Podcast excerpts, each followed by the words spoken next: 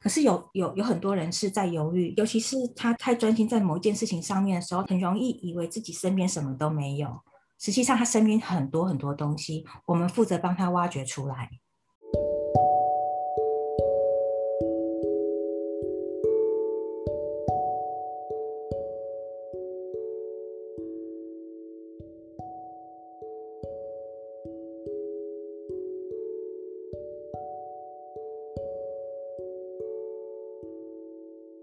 欢迎收听门徒导师在线分享，我是尤兰达。这一集呢，我们邀请到的是门徒的导师 Jacky，他呢曾经在银行、证券担任过法务，也在科技业当过 PM，做过行销，同时还精通英日语。但是今天如果我们问他说：“诶 j a c k y 请你介绍一下你自己。”他却说他只会想要说：“我就是 Jacky。”为什么呢？让我们来欢迎 Jacky 的分享。嗨，大家好，我是 Jacky。刚刚介绍的这些经历都是成就现在的我，所以我是 Jacky。Jacky 就是所有经历的代名词。那你当初是为什么会选法律系啊？大学分数还可以，那其实就有很多科系可以选。那那时候呢，我们的显学是法律系，它是第一志愿。那我呢，我自己本身很想选社会跟会计系。可是呢，家里因为有做会计方面的，社会系也有，那他们都告诉我说啊，那个那个时代啊，其实法律系的工作最多，而且他们觉得我很会考试，所以呢，考律师法官对我而言应该不是什么大问题。只要我专心就好了，专心做事情都做得还不错，所以我想说啊，那这样应该没什么问题，而且这个也符合我那时候觉得想要为社会做一些事情的想法，所以我就选了法律系去进去读。那时候选法律系真的是基于后面出来之后就业的考量，那是我人生第一次呢，对于所谓供需这件事情呢开始有了解。那时候大家都觉得法律系是显学的时候，它真的也门户开放之后，然后你在大学四年的过程里头，你就会开始了解到，哎。现实上的需求是不是真的这么多呢？那时候你就开始会萌芽。如果你想要真的站上鳌头，你需要拥有的那些竞争力大概是什么？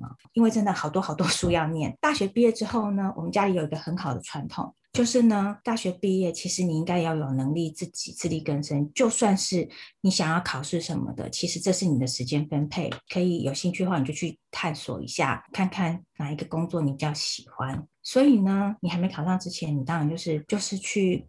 律师事务所工作，或者是去银行，所以我就去事务所上班。去事务所上班之后呢，发现了律师工作实务的状况，也开始就知道自己读书时候的想法真的跟哎你后面会面对的事情可能不太一样。后来呢，哎认识的学长姐，他他们知道呢，哎我对于金融银行也会有兴趣，所以呢，我说哎我想要再试试看别的工作的时候，就都有学长姐介绍工作给我。那我后来就进了新的银行，然后进去去做，也是做法务方面的工作，做事情也是蛮尽心的。那时候组织里面有一个机会，所以他们成立一个新的小组之后呢，就让我做契约审核的部分。我那时候呢，哎，就看到哇，原来法律跟商业结合起来，它有好多好多的游戏的方法可以做。那时候我开始萌生了，原来法律如果实际用在生活上面。用在商业面，好像跟我大学读的时候读民法、刑法、刑事诉讼这些正义呀、横平这些，我们常常在讲的事情，还是有些微的不一样。这时候呢，我就开始有了要在进修商业的念头，就是想要把它跟法律结合。我的同学就是，所以你知道。交朋友很重要，也许呃不一定要很多的交际，但是让朋友了解你大概是什么样的想法、诚实的想法，这件事情很重要。他就说：“哎呀，我们这边需要一个会募款的人。你在银行法务也知道这些款项的来源什么的，我这边有这样的需求，你要不要回到学校来帮我们做募款？我不会耶，我我去背所有系友的名字，访问他们，写文章。这件事情呢，让我发现我居然可以做这件事情。所以往后我每个工作啊，只要跟这种要跟客人记得他们的脸，记得他们生日细节这些，我发现我可以做到这件事情。这个会让这个有这个这个如归的感觉。Yes，这些 database 是我后来做工作的时候，如果有需要用到这些资料的，我都用得到的。所以你觉得你后来累积的人脉，大部分是要归功于你当时被找回去做那个募款，然后累积了很多校友的名单。你在每个领域里面，如果你真的很投入的时候，你在那一段时间，你一定会累积很多名单。比如说我在银行的时候，我也累积了不少同事啊，虽然也许不是那么广，可是我会去专心的体会他们是什么样的特质，他们是什么样的人。即便在旁边当一个不说话的小朋友，其实听他们讲这些事情，也许当下不懂，可是后面就会知道这些长辈当时讲话的层次跟高度。他们觉得我很适合去做商业方面的事情，他们都鼓励我去进修。后来就也顺利的考到我自己想要读的研究所。年轻不太懂，其实我了解的我都是从别人看我的地方开始了解，接触不同的领域，我也知道就是不同的法律人他有不同的特质存在。逻辑跟条理这件事情是很重要的。你你可能会有很多其他不同的特质，比如说法官他会有他需要的特质，除了你的专业条件为核心，就是法律学的这些知识。这些知识之外，你会有需要适当的特质去让你能够承担法单法官的工作。律师他也会不同的律师，他会有不同的专长跟特质。刑法的、商业的、哦，仲裁的，他其实需要的人格特质都有不同。但是我们共同的核心是专业这一块。我虽然也还蛮积极的，可是我处理事情上面不是那种特别冒险的那种人。有一些有一些商业决策，你是愿意去承担风险的，比如说，呃，你愿意承担。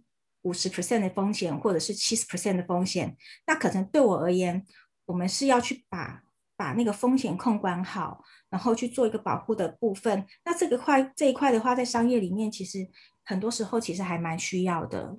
我比较不是那种一件事情就是把它做到非常深入，而是我可以把比较不同层面、不同的注意点把它整合起来，形成一个面，或是形成一个完整的部分这样子的人。我那时候的想法就好，那他们都告诉我说，商业课程里面可能可以补足我本来本来的知识里面不足的部分，他们鼓励我去读硕士，所以我就去读硕士了。说读硕士的时候，这个选择也是还蛮有趣的。我其实读的不是呃一开始读的不是传统硕士，我还读了就是有加了英日文课程的，所以我读了两年的全日文环境的学校。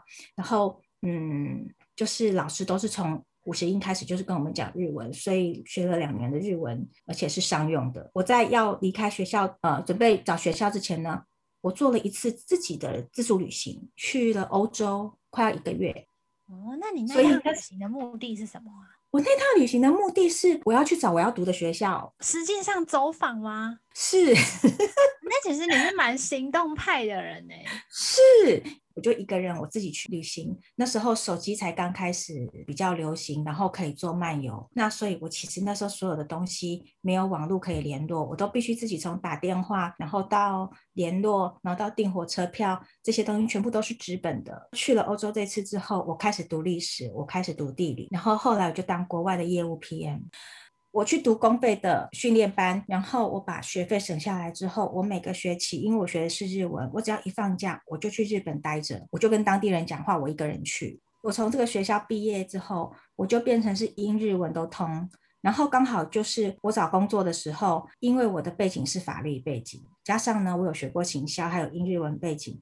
所以呢，这个证券公司的老板吧，他看到我的背景是这样子的时候呢，他刚好在日本跟中国他都有事业，所以呢，我那时候年纪还算是比较小，我呢在他们上海的公司里面。要做四种工，其中一个是人资，因为当地的法规很重要，要照他们的法规去去处理这些事情，诟病当地的国有企业，这些也是跟法律有关的。所以你后来念完这个课程之后，马上就把你的商业跟法律做结合，是因为他们刚好需要啊，所以这算是另一种小跨界。这是一种小跨界，因为面试的时候他们都会跟你聊，就聊的时候他会发现，哎，每个点你其实有接触到，至少你会卡在那个对的架构上面，然后知道是符合他们需求的。进去是做法务，但是他们会有其他的需求，所以就是让我就是从法务开始做。可是我同时接触了其他不同的层面，就是我刚刚讲的人资的部分、人资法规的部分，这些包括他们行销，就是在餐饮、旅馆方面、旅游方面的东西，他们也在做。所以我们要去负责收集资料啊，产业部分，然后跟着跟着主管到处去走，到处去学习跟访查这些事情。所以那时候我得到也是非常多非常多的，他们当地政府如何打交道，然后里面都有一些细节是你真。你旁边跟他们交涉之后，你就会理解的。比如说像什么啊，就是当时让你看，我发现大开眼界，居然有人这么做的。哦，就会学到一些他们当地的餐饮文化吧。比如说，哎，有一些东西现在已经是很习以为常的，大家都知道的部分啦。可是以二十年前那边，当他刚去的时候，比如说上海人呐，他们吃菜，他们其实然后生肖冷盘啊这些，还有大闸蟹如何吃啊这些，对我们那时候年轻人来讲是不太很清楚的。我们遇过他罢工，因为我们买了那个国有企业之后，当时的状况是都要保障他们的工作权益嘛。但是呢，他们的劳工意识非常非常的强，他们有人带头罢工。所以我们去接收点交的那一天呢，他们全部的人都没有来，那个地方还是必须要营运的，我们自己下去做营运，然后他们全部都没有来，所以所有的细节都是我跟我同事们，还有我的长官们，我们自己去接收的。他们这个罢工呢，一天就结束了，因为我们发现呢，在来交涉的人里头呢，我的主管要我观察那群人的动态，我从观察那些人的言谈里面呢。抓到一到两个头头，然后呢，我就报告给我的长官知道，把他们各个击破之后呢，隔天他们就全部都回岗位。所以其实就从那个过程里面，我们了解了台湾跟中国那时候的差异。那场罢工对我来说，我也是印象非常深刻，因为其实我以前也没有接触到这些事情。我后面进了科技业之后。我们的工厂也在中国。那我在交涉中国这些法律事务的时候，尤其是碰到跟劳工有关的事情的时候，当然我们都会尊重当地的这个我们自己工厂主管里面的做法。可是我对于他们的思维跟他们里面的这些人，如果有需要去跟他们谈谈的时候呢，这个心法跟这个文化的特色基本上都没有什么变化的，没有太多变化。他顶他可以因地制宜，比较知道他们的心态是什么。是是，还有当地政府，嗯。跟你友好的时候，你必须注意的是什么事情？因为我强调了，我为什么适合做法律部分，是因为所谓风险这一块是底线。那商业上面来讲，它可以有无限多可能性，但是有一些不能挽回的风险，我们是一定要控住的，去抓到什么事情是你应该要守住的。这样子跟公司的主管，包括公司的高层去告诉他们这些诀窍的时候，至少他们的目标，呃，在不要偏离的部分的时候，我们可以让公司做到最大利益。那你那时候从法务转 PM，你最一开始要求自己要多累？看起来蛮算蛮不同的职务。那你在知道自己要当 PM 的时候，你对自己有设下什么要求吗？比如说开始改变自己哪些习惯，去累积自己的工作能力啊，等等。我开始累积了那些研发的知识，我知道我必须要把工程师的东西转达给我的客人去做，能够沟通的桥梁。语言是我的工具。但是基本知识、正确的资讯要能够完整的传达的时候，我还是必须要具备有那个领域的专业知识，不一定到自己能动手，但是要到双方的理解没有误会。所以我花很多时间念书，去问工程师，理解他们的东西，因为我们还要做时程的掌握。那这个时候。法律人的逻辑跟知识，整个架构的控管，这个能力就会在这个地方派上用场。所以，我以一个法律人的逻辑跟控管的概念架构之下去把所有的事情逻辑性的归位之后，理工科其实它有它的逻辑，在我把这些东西适当的表达跟去跟他们沟通之后，让所有的事情都就定位。我我讲这些事情，比如说好运是可以自己创造的。今天很多事情，你乍看之下你好像没什么关系，实际上去自我检视自己的资源是很重要一件事情。你有自己的脸书，你有自己的赖群组。今天呢，你不要总是潜水。你潜水的时候，没有人知道你是谁呀。就像你会告诉我说：“哎，这些人可能没有校友。”对呀，如果你今天就算有校友，可是没有校友知道你是谁，你一样没有办法在你想要有什么的时候，就有人说：“我来拉住你，对吧？”这样来看，你的职涯发展是比较像是你跟着自己的生活跟心在走，一边累积那些能力，这样吗？有点像是一个心智图，你已经把 A、B、C 这些能力全部都培养好了，然后今天看情况去选择是要做 A 之一、A 之二，还是 B 之一、B 之二，还是 C 之一这样？对，其实当下他在每个公司或者职位上面，我都是很专心的。比如说哦，我已经当 PM 嘛，当 PM 的时候呢，我知道前面前端的管理呀这些部分，但是我法律的部分有放掉呢，我没有放掉，所以呢，当我转去法务的时候，这些合约对我来说看上去更立体了，它就不只是法律条文或者是法律规范，而且它其实就是一一一整个商业模式的运作游戏规则在里头。假使是在欧美，他们是讲法治的，这些条款其实就很重要，里面藏了很多有趣的小秘密。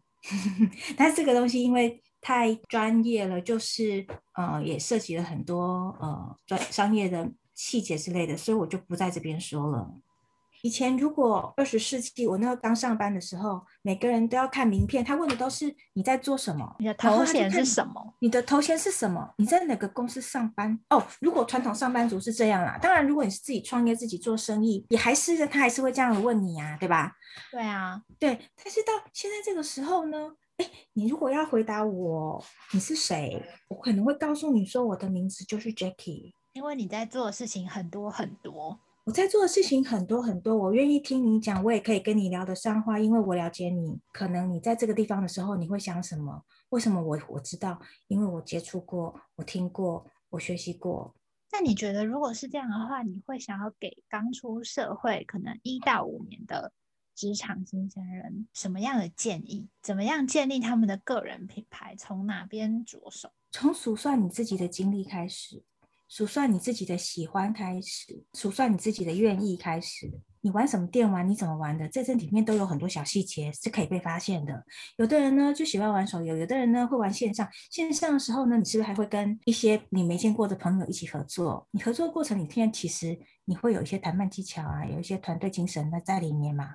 所以你接触的每件事情，其实都是你在了解你已经在强壮你自己的哪方面的肌肉。先了解除了你自己实地之外，你想要拥有什么，或你愿意拥有什么，然后之后你就下去专心做。如果你现在没有的，你就去把它补起来，然后让别人了解你是很重要的事情。接下来我们要看的是，这个是环境跟你的互动之下，你怎么去做，你能够顺流。对我会看他的现况，因为有时候你要跳很容易，但是是因为你把自己绑在那边了。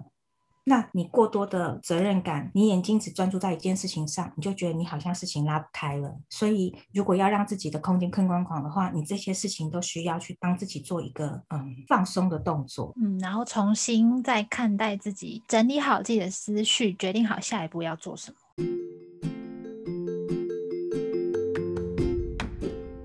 后，如果想要跟门徒导师 Jacky 了解如何建立自己的网状连接，找到自己的生涯价值的话，更多深入的对谈，欢迎到门徒官网预约他的时间。门徒导师在线分享，下次见，拜拜。